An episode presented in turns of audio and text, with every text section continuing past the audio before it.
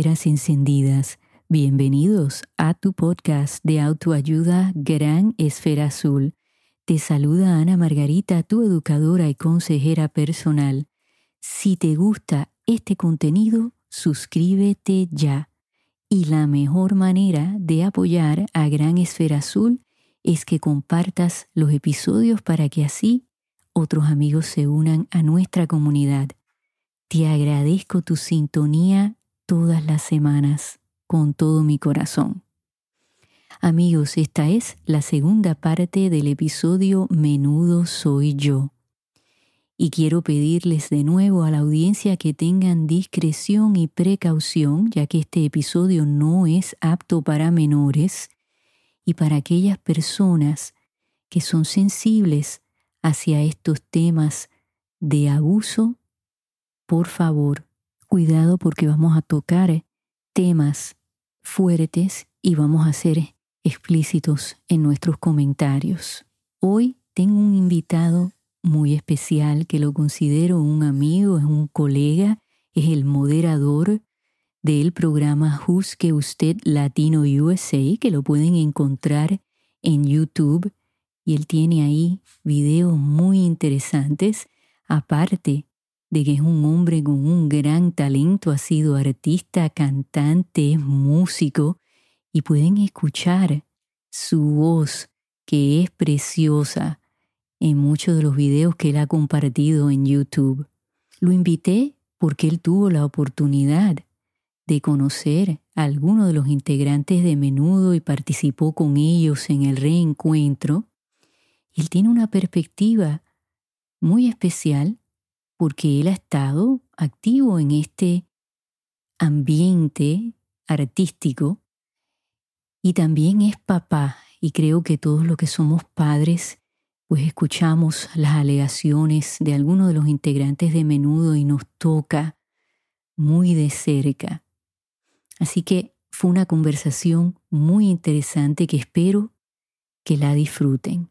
Así que amigos, a continuación, la segunda parte de menudo soy yo.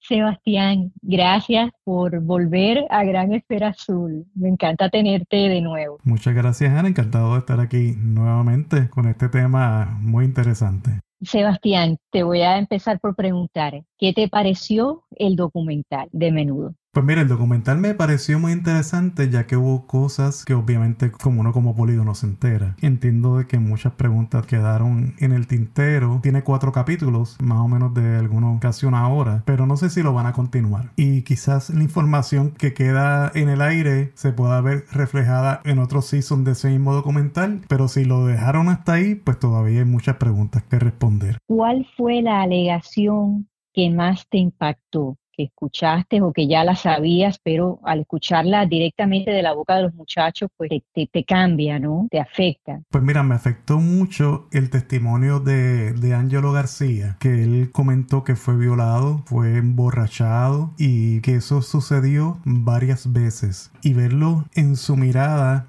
irse atrás en el pasado y convertirse en un niño. Para relatar esa historia que le sucedió con esa inocencia aún en su mirada de que todavía no logra comprender qué exactamente qué fue lo que le pasó. No tanto su voz, pero su mirada expresaba tanto ver a un hombre de esa corpulencia de su edad convertirse en un niño en una fracción de segundo. Eso me destruyó.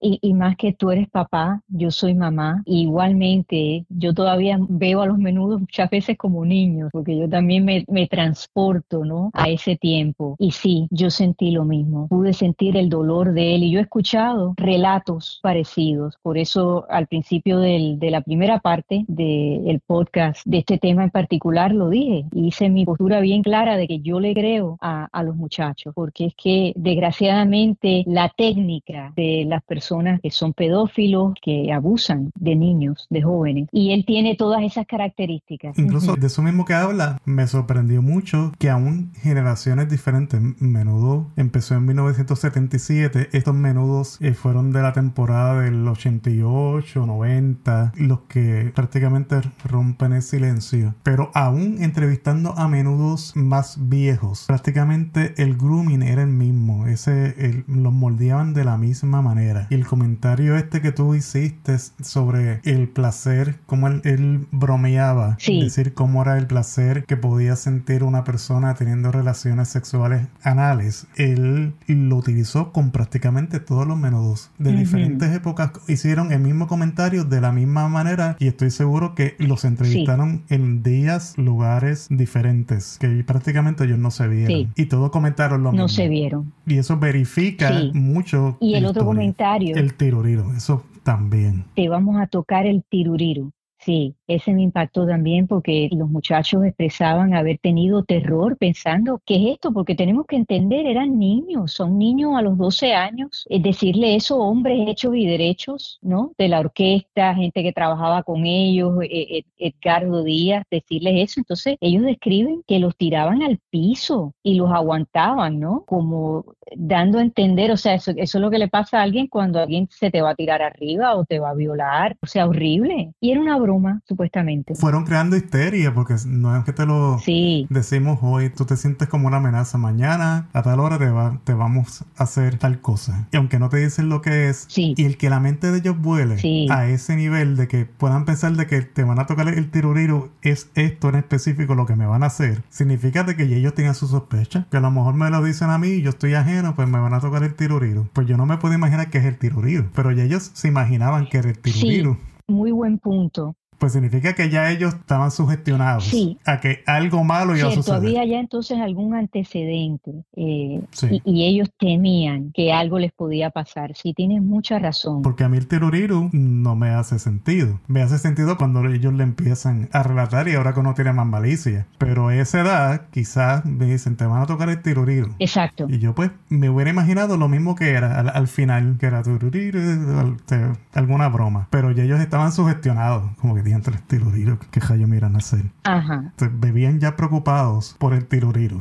Algo había. Sí, fíjate que era una tradición, ¿no? Lo, lo, ah, eh, de acuerdo a los muchachos, lo hacían con todos. Entonces sí, es como una iniciación. Puede ese día o sea, para estar aquí me tienen que tocar el tiruriro. Y yo me tengo que dejar porque si no me tocan el tiruriro no me van a aceptar en el grupo que eso te causa más presión todavía. Sí, y todo eso es parte de esa técnica, de esa manipulación que tienes que hacer lo que yo te diga. Eh, muchos de ellos relataron de que Edgardo los amenazaba, bueno, pues dejas de ser menudo, te saco del grupo, y lo hacía. O sea, él sacó a muchos muchachos que se les revelaron o que los padres se dieron cuenta de que algo estaba pasando y le empezaron ¿no? a dar dolores de cabeza y entonces los muchachos sabían voy a perder mi posición en menudo. Y eso quiero, quiero hablar de eso un poquito contigo, Sebastián, porque quiero que el público entienda que estos muchachos tenían un sueño que se ve realizado al ser admitidos al grupo y una vez que estaban dentro, estaban dentro de la misma magia que experimentábamos los fanáticos. Y eso es difícil dejarlo, aunque te esté pasando lo que te esté pasando porque eran niños, ellos no estaban procesando en realidad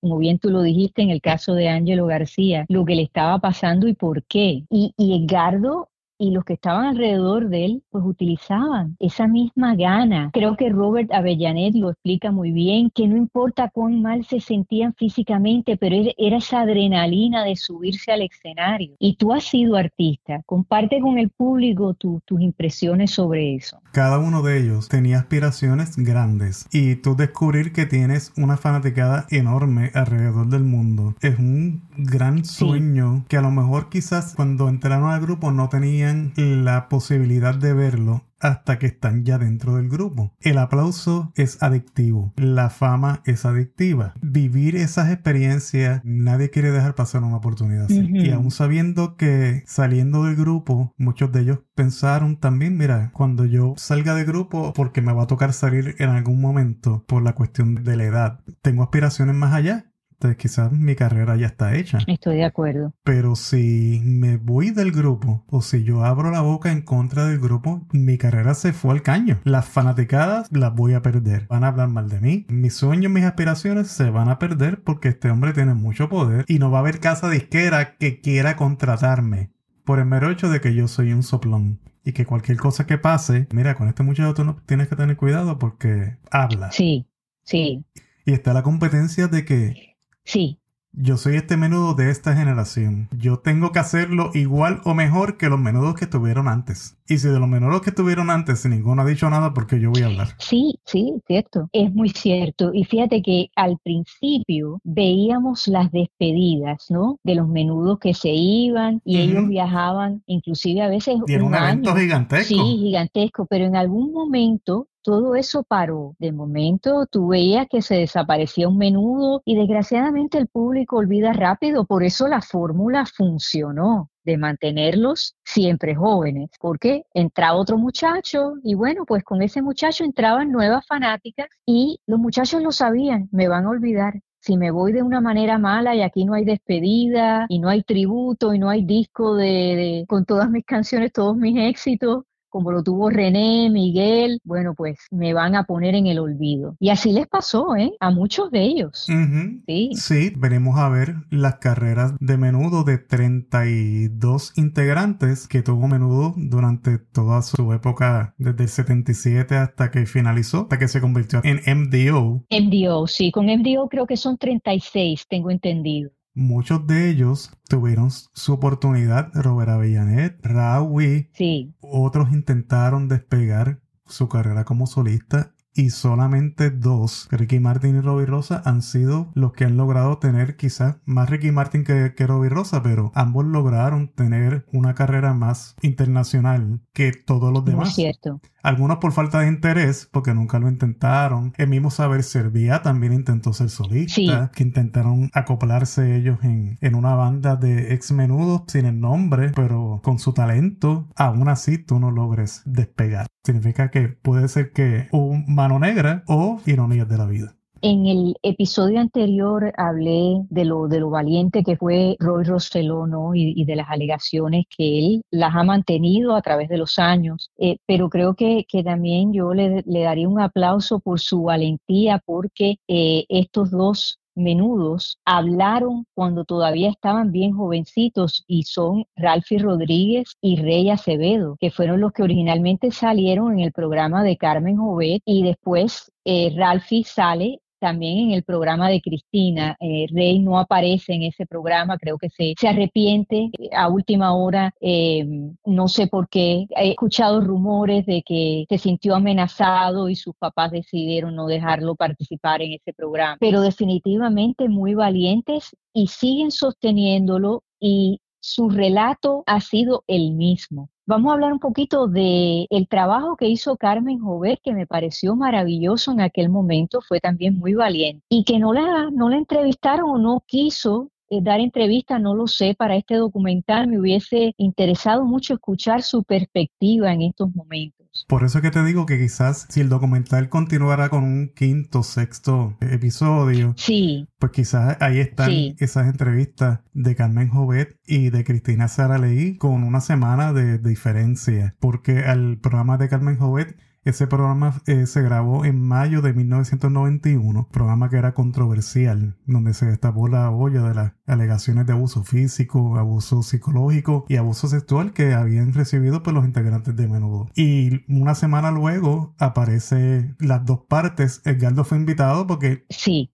ella hace hincapié, le da la oportunidad de dos días de programa. De que el programa por lo generalmente salía una vez a la semana, dieron la oportunidad de hacer un segundo programa. Sí. A los cuales asistieron este señor Bolívar Arellano. Edgardo fue invitado, sus abogados fueron invitados y ellos declinaron, pero sí aparecieron en el programa de Cristina porque era más internacional o porque les convenía más. Sí, le dio más tiempo a prepararse. Pero en el programa de Carmen sí. Jovet, sí, claro, entonces ya tú tienes las alegaciones. Sí de la otra parte uh -huh. y ya tú sabes por dónde tú vas a defenderte. Quizás el factor sorpresa en el programa de Carmen Jovet lo iba a perjudicar. Y se va a ver como improvisado, sin saber qué decir. Ya cuando va el programa de Cristina Saraley, ya vienen con un plan, con respuestas a esas preguntas que se hicieron en el programa de Carmen Jovet, el cual yo entiendo que en aquel momento fue muy imparcial. Sí. Fue incisiva. Sí. Incluso yo considero de que fue hasta agresiva con este señor Bolívar Arellano que le dice... Bolívar Arellano. Está dispuesto a sostener sus alegaciones ante la justicia de ser necesario y él dice que sí. Sí. Pero la pregunta de ella fue, no fue suavecita, ella fue bien tajante. Como que dice, ¿usted lo está haciendo esto por fama o usted estaría dispuesto a hacerlo? Y él, tanto así, de que lo demandan a este señor Bolívar Arellano, él pierde la demanda. Edgardo Díaz no se presentó a testificar pese a que formaba parte de la demanda y solamente envió a José Jiménez y Orlando López. Y Orlando López creo que era uno de los abogados y aún sin el testimonio de Edgardo, Bolívar Arellano pierde la demanda, que es una cosa increíble. Increíble, pero claro, en ese momento Edgardo Díaz tenía un tremendo poder y ahí se movió dinero, te lo aseguro. Em, Yo no pongo mi mano en el picador por nadie, pero sí pienso igual que tú, de que definitivamente, en mi opinión, tuvo que haber dinero y favores que se hacían antes que luego entonces hay que cobrarlos, como algún político que llama, mira, eh, necesito tantas taquillas VIP. Sí para los menudos y yo las doy, ahora te las cobro. Mira, necesito tal favor tuyo. ¿Te acuerdas las taquillitas de para tu nena que había fanático y todos los posters autografiados que te di, los discos firmados que te dicen que tuvieras que hacer la fila que el pueblo hizo? Sí. Todas esas cosas son favores y son deudas que luego hay que pagarlas. Y quizás se pagaron de esa forma. Sí, y no estamos siendo cínicos ni duros, es que hemos visto la evidencia por otras investigaciones que están saliendo, ¿no? Mira todo lo que está pasando con Televisa, hay muchísimos productores de Televisa que abusaron de su poder de esos años, de los 80. Creo que había mucha, mucha corrupción y abuso de poder. Y me alegra, fíjate, pensar y creo firmemente que Carmen Jovet no fue parte de eso, que como tú dijiste, eh, fue una persona imparcial y que estaba tratando de llegar a la verdad. No puedo decir lo mismo de Cristina Saraley, trabajando para el lavadero oficial de televisión. ¿Tuviste ese programa de Cristina en su momento? ¿Te acuerdas de Lo recuerdo vagamente, pero sí recuerdo la discusión que se formó con el papá de este muchacho de, de Ralphie. De Ralphie. Con Edgardo. Sí. Porque Ralphie dentro de todo se mantuvo sereno. Entonces Edgardo se pone a discutir con un niño, un careo con un niño, y ya pues su papá tuvo que intervenir porque yo no sé cómo ese señor no se levantó de la silla y le cayó a golpes a Edgardo Díaz porque yo hubiera perdido el control. Bueno, lo, él lo amenaza eh, porque Ralph empieza a describir ¿no? que, lo que tú y yo estábamos hablando ahorita de, de esa broma, de lo que se siente sexualmente eh, este, cuando te penetra un pene, que era lo mismo que el placer que se siente cuando uno evacúa.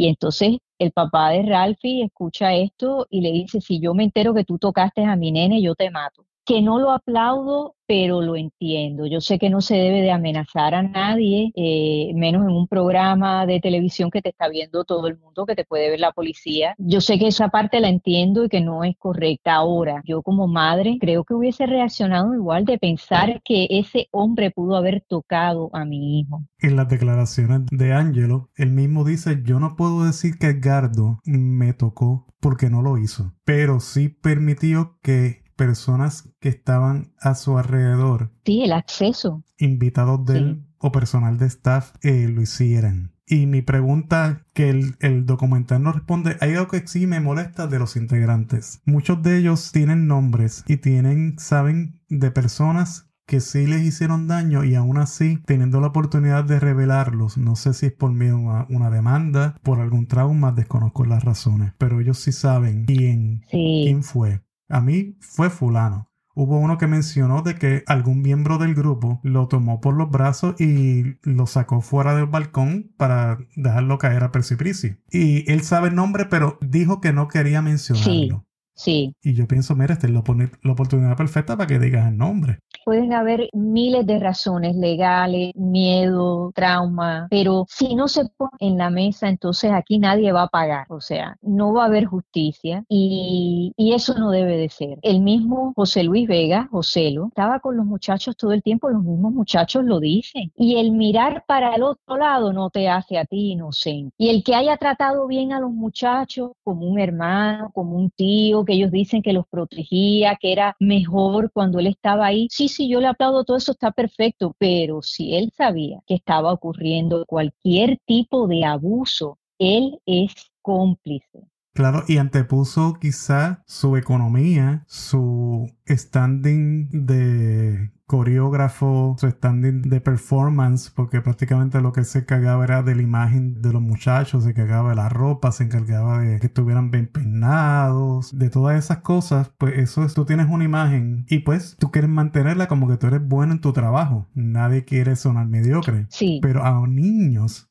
el tú tener esos niños que dicen que trabajaban desde las 7 de la mañana hasta las 10, 11 de la noche. Eso es explotación muchas veces sin comer. Entonces, ¿cómo yo voy a, decirle, mira, Ricardo, y esto, nosotros salimos a las 7 de la mañana y son las 2 de la tarde y estos muchachos no han comido nada? Era niños. Que era la pelea del papá de Rey Reyes cuando él empieza a viajar. Dice, mira, te, no seas abusador, y estos nenes necesitan comer, ya está, yo tengo hambre y ellos son niños, tienes que detenerte para que ellos coman, entonces no todo es trabajo, porque hasta una persona normal en un trabajo normal tiene un momento, aunque sea media hora para comer. Entonces más niños, como que no había esa regulación de quién cuadra esa agenda, porque tú cuadras una agenda que vamos hoy a ir a tal emisora de radio o a tantas emisoras de radio desde las 7 de la mañana hasta las 12 de mediodía. Sí. Ok, yo no puedo cobrar nada hasta las 2 de la tarde porque yo tengo que llevar a estos muchachos a comer y vamos a comer en tal sitio. Y así tú cuadras una agenda diaria, pero demuestra que no había organización tampoco.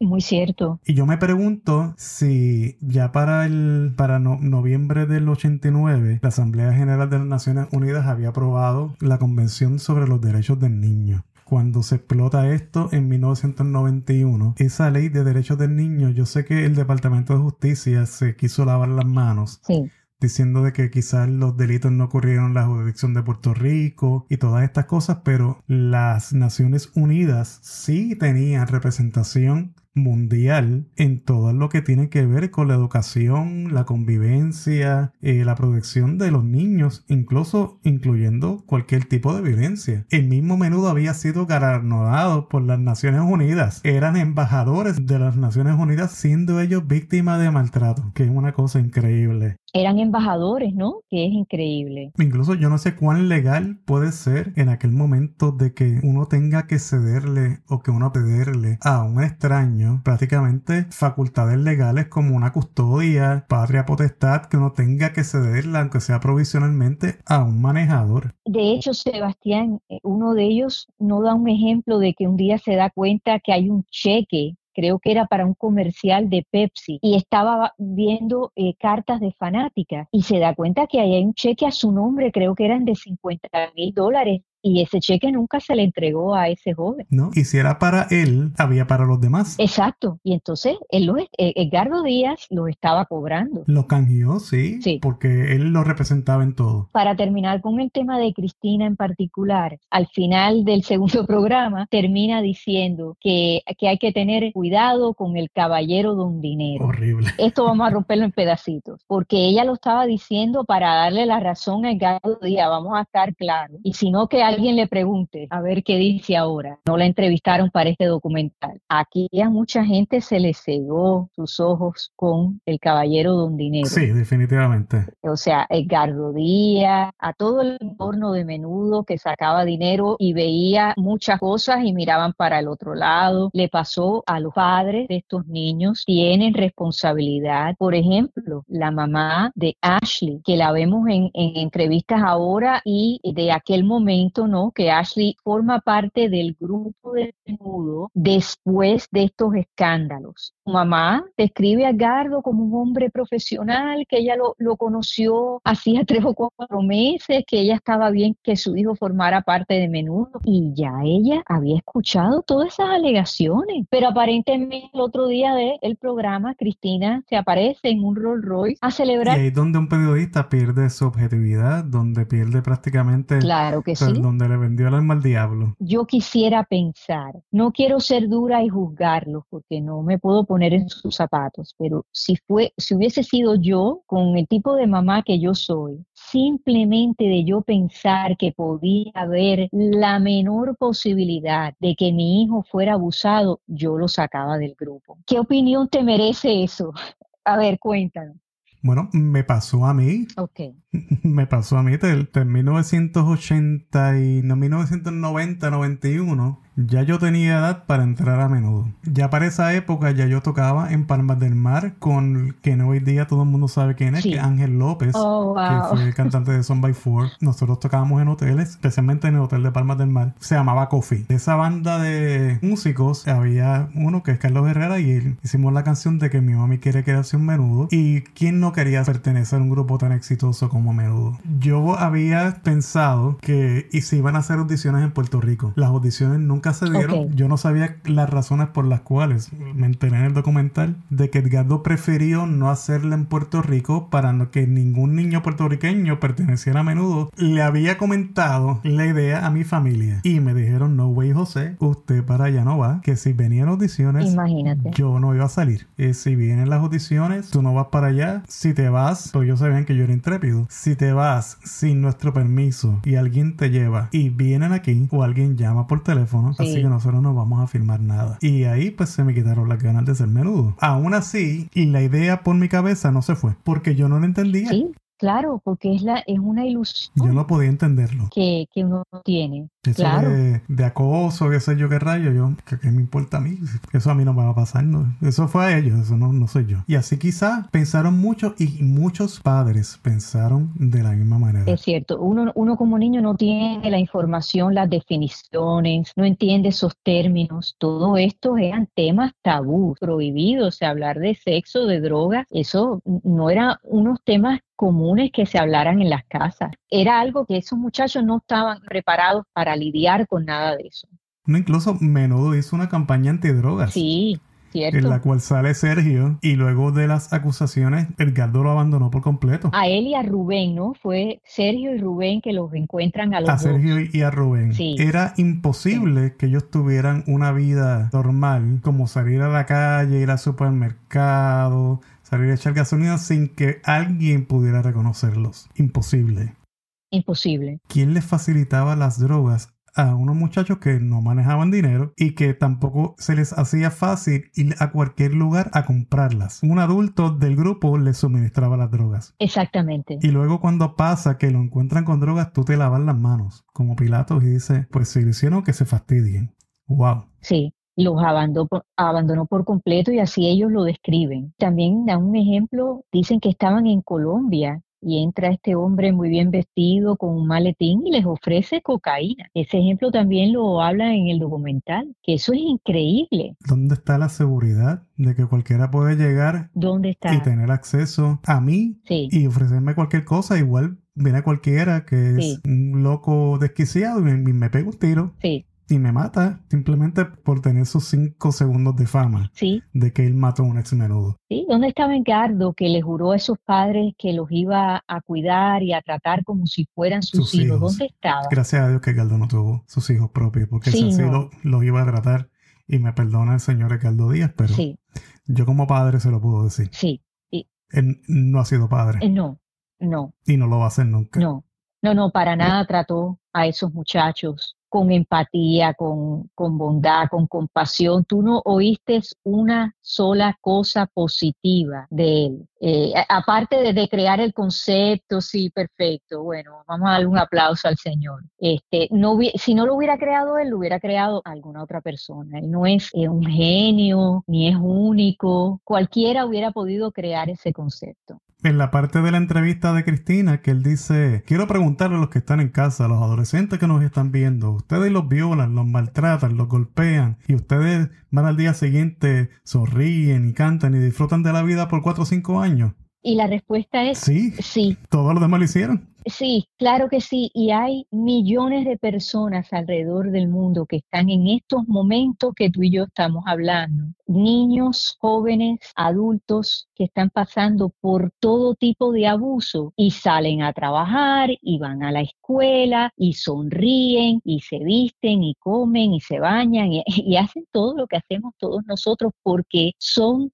sobrevivientes y aprenden a vivir dentro de ese espacio de maltrato. Definitivo y muchas veces no saben cómo salir porque no tienen las herramientas o la ayuda y así viven. Y eso yo se los puedo decir a la audiencia de seguro porque he escuchado cientos de relatos. Yo tuve una clienta y la he mencionado en este podcast que hasta el día de hoy su familia no sabe por todos los abusos que ella pasó a manos de su padre y después de otros hombres, porque estos son traumas que tú no te curas. O sea, de un abuso sexual, esa es una herida permanente. Aprendes a vivir con esa herida, a, a manejar tus emociones, pero esa pesadilla es de nunca terminar. Y así se vive. Incluso escuchar testimonios de personas de 30, 40, 50 años después. Entonces uno piensa, pero 30, 40 años la memoria, tú sabes, los recuerdos deben ser vagos o tú no te debes acordar de eso tanto porque ya han pasado 30 años. No, ese,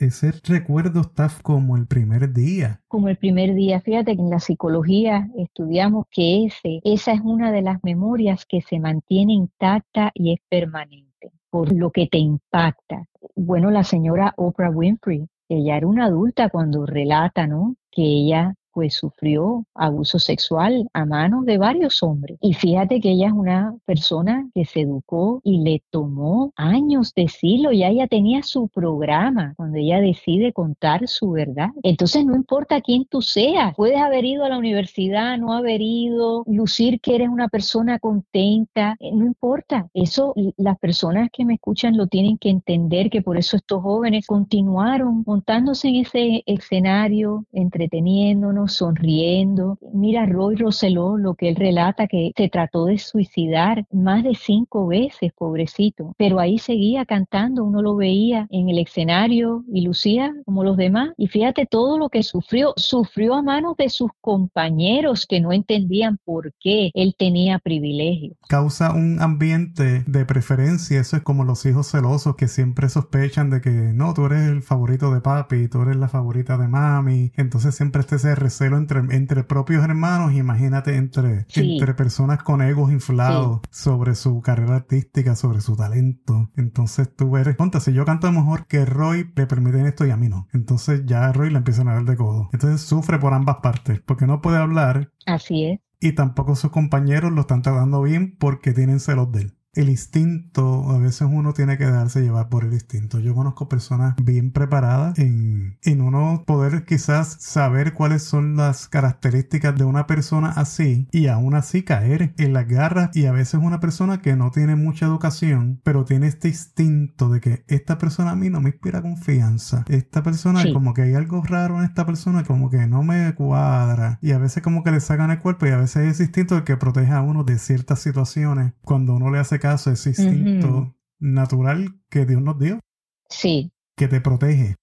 A ti, cuando tú ves a Edgardo Díaz, que tú lo observas, que tú lo escuchas, a ti él te inspira confianza porque eh, a mí, fíjate, inclusive de niña, yo siendo gran fanática de menudo, nunca me cayó bien. Sería mi instinto ya de que, de que vivía una psicóloga en mí, ¿no? No sé, pero él nunca me cayó bien, la verdad.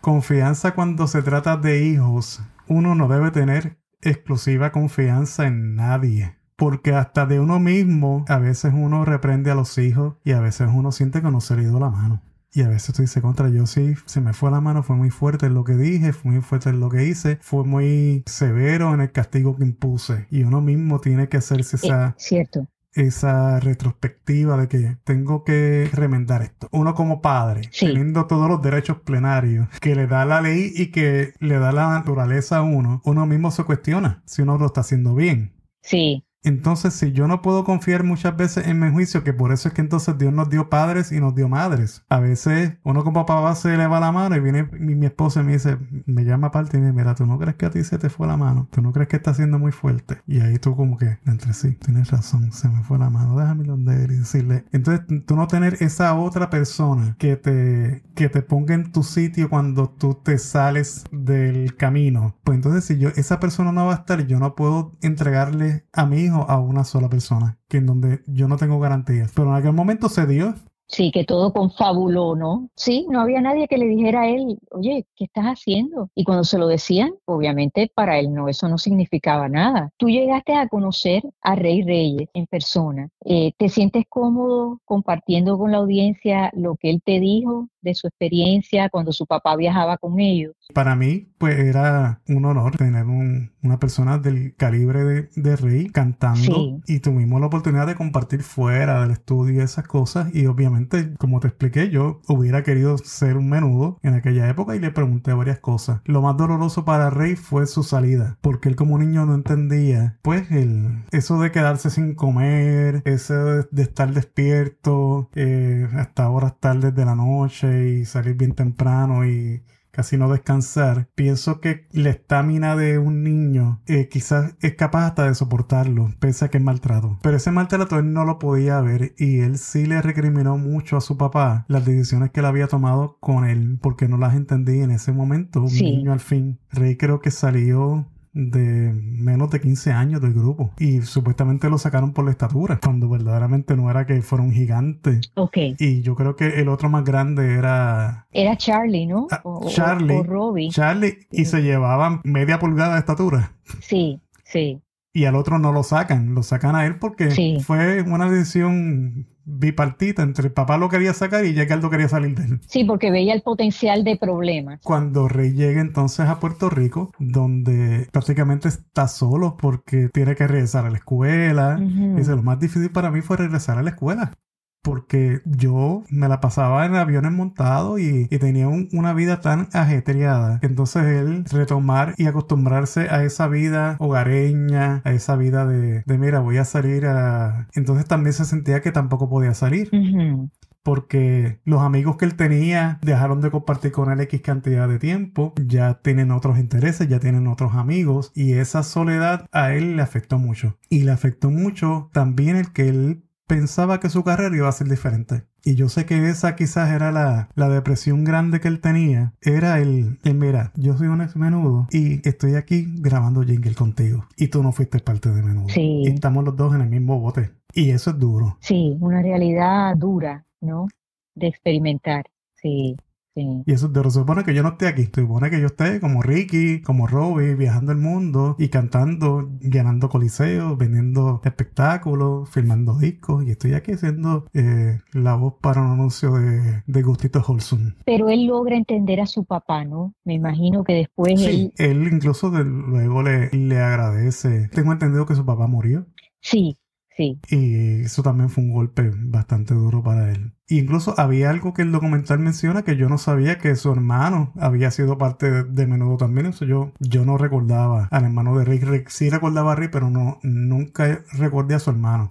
Aparentemente. Y nunca hablamos de eso. Si lo sustituía, ¿no? Si, si pasaba algo, el eh, Raúl sustituía a uno de los muchachos, si no podían salir. era como de banca. Ajá, fue. Él estaba en la sí, fue lo que yo entendí eh, que era lo que sucedía. Sí, fíjate, Rey. Bueno, yo le puse cuando él entra a menudo el muñequito, porque para mí tenía una cara así pintadita. Era un niño muy lindo, muy talentoso. Sentí muy triste cuando pues tuvo que partir y de la manera que fue eh, pero yo espero que con el reencuentro pues él se haya llevado lo que yo escucho de los otros muchachos que, que ya de adultos entendieron no lo que ellos le daban a las fanáticas y yo espero pues que él se haya llevado ese cariño de saber que, que nosotras como fanáticas apreciábamos todo lo que ellos hacían. Y lo seguimos apreciando porque yo todavía escucho la música y sonrío y no definitivo. eh, me, transporta a ese tiempo y esa esa es la magia de menudo no ese es el legado que ellos han dejado. Y aún pienso que ellos, luego de haber intentado, salen del grupo y forman su banda y se reúnen nuevamente algunos para formar un proyecto de ellos grandes. Esa música que ellos dejaron, pese a que fue un,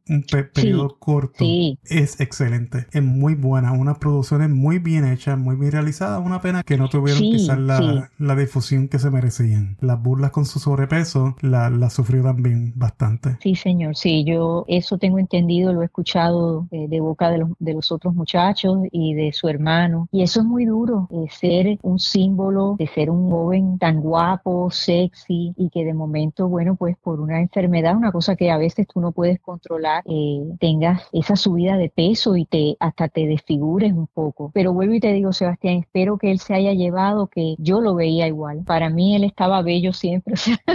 yo creo que nosotras como fanáticas eh, todavía los vemos como los veíamos en las carátulas de los discos. Por eso es que se llama menudo siempre joven, porque para uno siempre van a seguir siendo esos niños. Pese a que tengan canas, algunos ya no tengan pelo, algunos estén más gordos.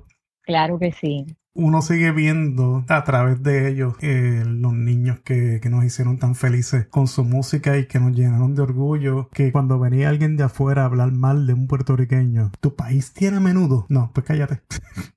Sí. Ah, yo tengo a fulano de tal. Cierto, sí. ah, yo soy venezolano y tengo a Guillermo Dávila. Ok. Menudo. En tu juego todos los haces. Toma ya. ¿Qué tú puedes contra eso? No hay nada. Ok, pues ya perdiste. Siempre tenemos esa carta para sacarle a todo el mundo y darles en la cara con menudo. Para sacarle a todo el mundo. Y fíjate, para mí en lo personal, yo era una niña que pasaba mucho tiempo sola en mi cuarto por sentirme distinta a las demás niñas, tener mis problemas, mis problemas en la vista y no participaba en muchas cosas por eso mismo, eh, porque no se me daba la oportunidad o por temor, no tenía yo, ¿no? La información, las herramientas para sentirme confiada, pero en cambio cuando yo entraba en el mundo de menudo, pues era como cualquier otra niña y ahí yo me sentía yo y soñaba y reía. Para mí ver el programa de ellos, o sea, si mis papás me decían de salir a comer, es ser un insulto. A esa hora.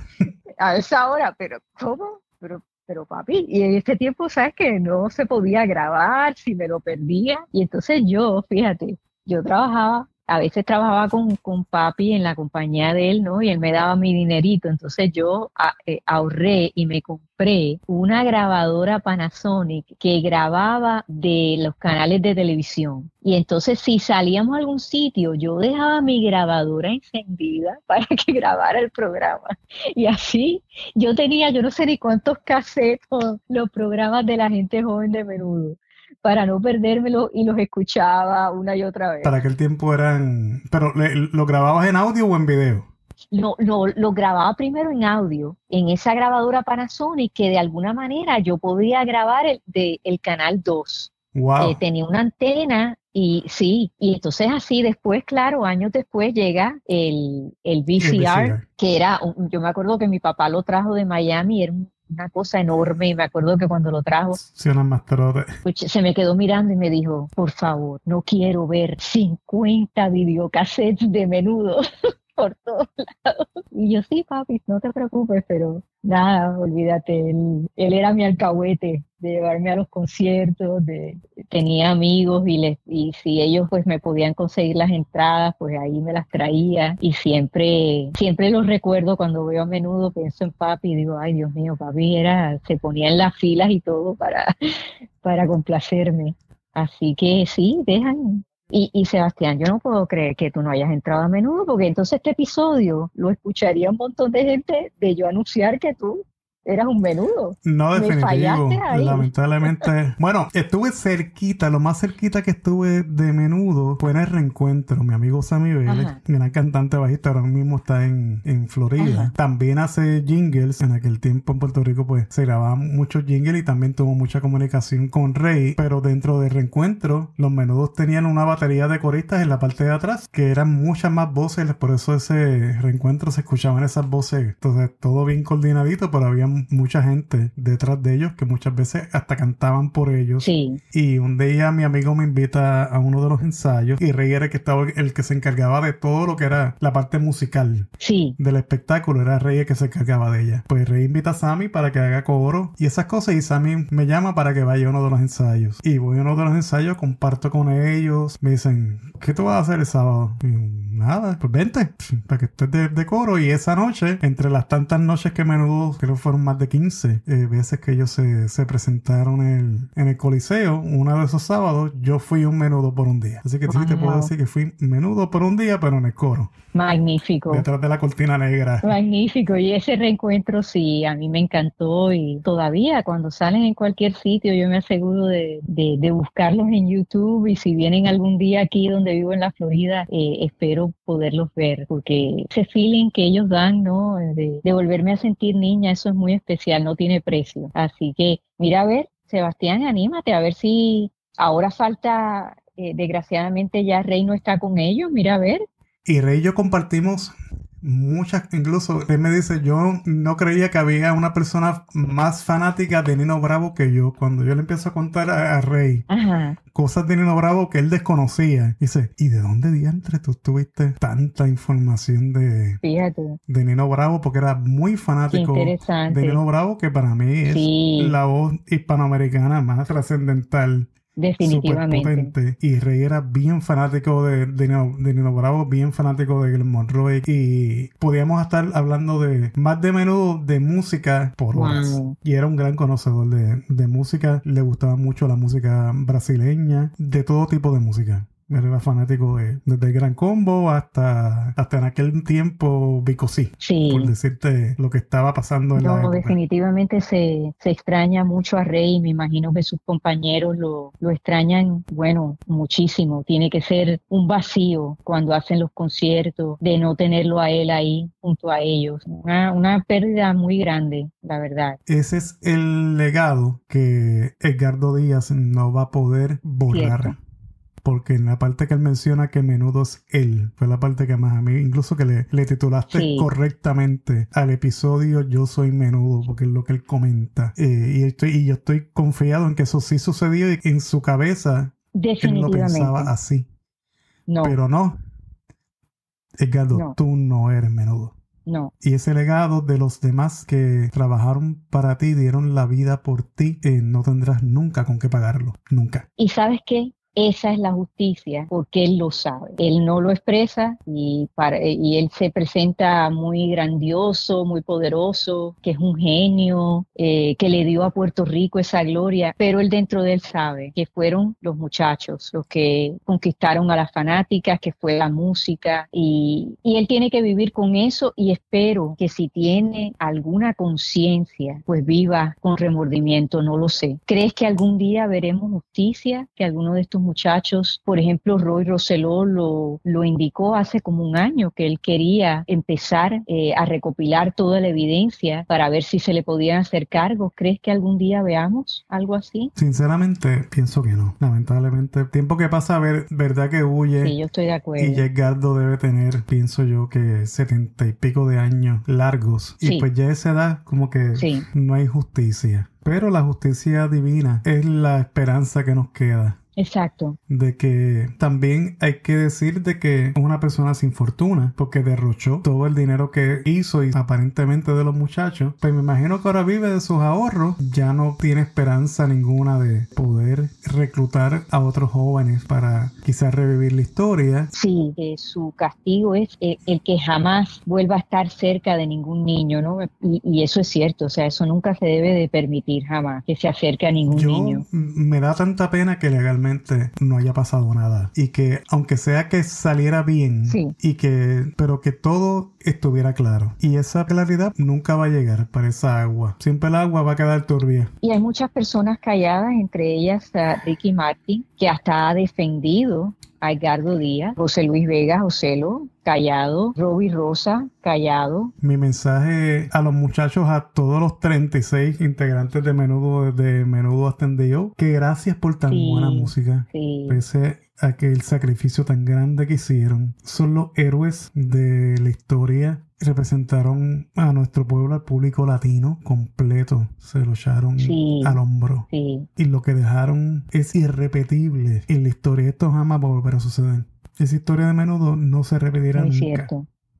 Muy cierto. Bien dicho y agradezco la historia que me permitió estar. mis hijos no, ni por ellos saben de menudo porque yo les he puesto las canciones, pero no saben lo grande para el mundo en esa época de la historia donde habían tantas limitaciones, no había tecnología, no había redes sociales, no había internet. Sí, señor y presentaciones, ir de promoción, ¿no? Al, al, radio, a la televisión, a los programas, y entonces volver de nuevo a hacer más promoción, después hacer los conciertos. No es como ahora, que enseguida todo sale. Hoy mismo podemos editar esta entrevista y ya tenerla disponible mañana. O sea, y eso no era así en aquel momento. Así que, no, no, el mérito es, eh, es tremendo. Y, y, fíjate que todavía el día de hoy estamos hablando de ellos. Así fue el impacto que ellos tuvieron en la juventud. Yo le explicaba a mis hijos que para el tiempo de nosotros, para esa época, no habían botellas de agua. Y él me dice, papi, entonces, ¿qué ustedes hacían si no habían botellas de agua? Y dice, ¿y qué ustedes hacían cuando tenían sed? Y yo, bueno, pues bebíamos agua de la manguera. Sí, sí. O de la fuente de agua, si en la escuela había fuente de agua o en el edificio había una fuente de agua, todo el mundo le pegaba el pico a la fuente de agua. Pero una botella de agua, donde te servían agua en los restaurantes finos que te podían servir una botella de agua. Sí, ellos no entienden eso. En las tiendas no vendían agua. Sí. Agua. Tenías que ir al baño y pegarle el pico a la pluma. Muy cierto. Así de difícil era. Ahora todos, todos lo tienen todo. Tengo sed. Ah, mira, en cualquier lado consigues una botella de agua. Cierto, y, y, como tú bien lo dices, cuando menudo se montaba en un avión y se iban por dos meses de Puerto Rico, para mí como fanática eso era una eternidad. ¿A dónde se fueron? O sea, porque no había las redes, uno los podía seguir, dependía de que tuviese un reportaje en las revistitas que había en los supermercados, ¿no? En que hicieran algún reportaje y saliera en televisión y tú te enteraras que estaban por allá, por Brasil o Perú, por donde fuera. Eh, muy distinto hoy en día, que, se, que tú le sigues la vida a alguien paso a paso. Sabes hasta lo que se comió. sí, señor. Así que, y, fíjate, eh, Sebastián, yo para terminar le quiero dar un mensaje a Miguel Cancel, que aunque no me pude casar con él, sí me casé con un Miguel. Así para que quede claro de lo que se perdió. Ya sabes, Miguel. Por lo menos tengo, tengo un Miguel en casa, pero ¿Tu esposo tiene pelo? Miguel. y tiene, pelo. Si te hubieras casado con Miguel, Miguel va a estar. A lo mejor tendría pelo todavía. bueno, esos fueron los malos negocios pelo a pelo. A lo mejor fue eso.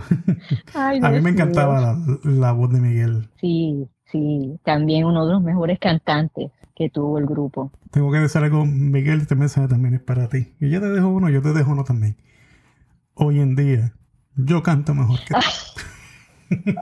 y, yo pues, soy testigo de eso. Vayan a YouTube, al canal de Sebastián, busque usted Latino USA y ahí lo van a escuchar cantar, que canta precioso. Claro que sí, se los perdió, menudo se, perdieron de tenerte. Ustedes se lo perdieron, no fui yo. Sebastián, mil gracias. Yo sé que todas las fanáticas y fanáticos de menudo van a disfrutar esta, esta entrevista que, y, tu colaboración para este episodio que ha tocado temas serios, pero que también queríamos expresar lo que era la magia de menudo, que creo que el documental se quedó corto en ese sentido. Así que. Demasiado corto. Sí, que, que hayamos logrado ¿no? Eh, transportar a todo el mundo a esa época que vivimos y que nos llena de orgullo y de felicidad. Así que gracias por hacer este episodio conmigo. No, muchas gracias. Las veces que sea necesario, ahí estaré. Estoy segura que te voy a tener de, de vuelta muy pronto. Así que gracias y cuídate mucho, Sebastián. Gracias, Ana. Muchas bendiciones a ti y a tu público. Gracias.